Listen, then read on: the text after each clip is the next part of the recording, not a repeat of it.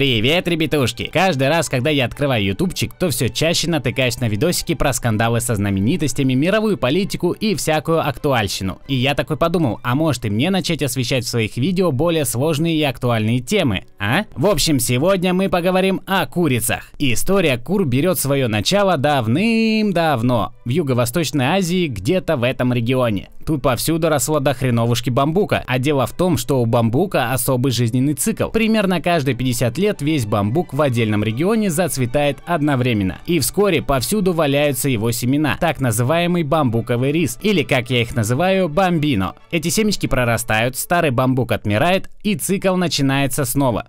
Вот. А это предок домашней курицы, так называемая джунглевая курица. Она жила на той же территории, что и бамбук. И как вы догадались, ей очень фартило находиться каждые полвека по колено в еде. Настолько, что эволюция дала явный указ. Так, курицы, короче, когда еды становится до хренища, точнее до коленища, то начинаем штамповать детишек, как будто завтра конец света. При таком раскладе мы сможем получить максимальную выгоду от каждого цветения. Усекли? В результате численность кур синхронизировалась с бамбуком подскакивала при цветениях и падала в промежутках. Потом, само собой, приперлись люди, увидели эту закономерность и говорят «О, окуреть можно!» А потом вдруг осознали и такие «Секундочку!» Это, кстати, был тупой каламбур. В общем, мы используем этот куриный цикл. Нужно будет только как следует кормить этих тварей, и тогда мы сможем переводить их репродуктивную систему в турборежим, когда захотим.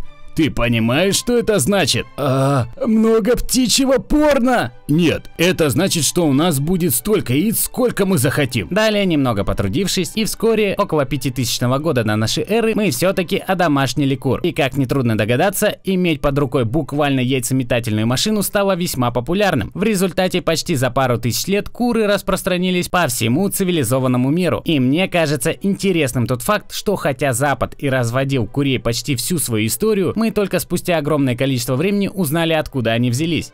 Ладно, мужики, сейчас мы окунемся в мир неизведанного и увидим вещи, с которыми не сталкивался еще ни один человек. Но если мы будем на чеку, то может и выберемся оттуда живыми. Это твое? Нет. Странно.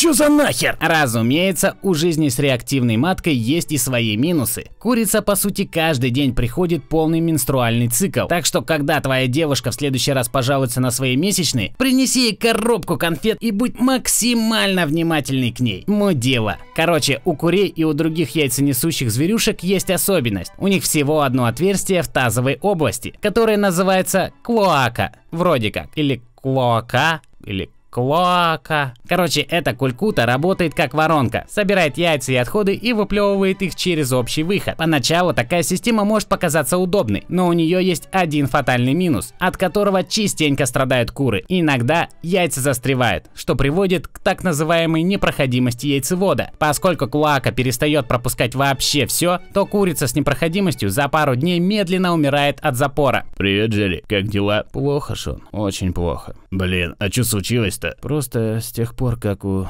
Дженни застряло яйцо, все пошло под откос. Расходы на похороны выше крыши. Я очень дорожу ее памятью, но с таким потоком счетов моя семья, кажется, не справится. Эй, да чувак, как говорится, не клади все яйца в одну корзину. Жаль, что она сыграла в ящик.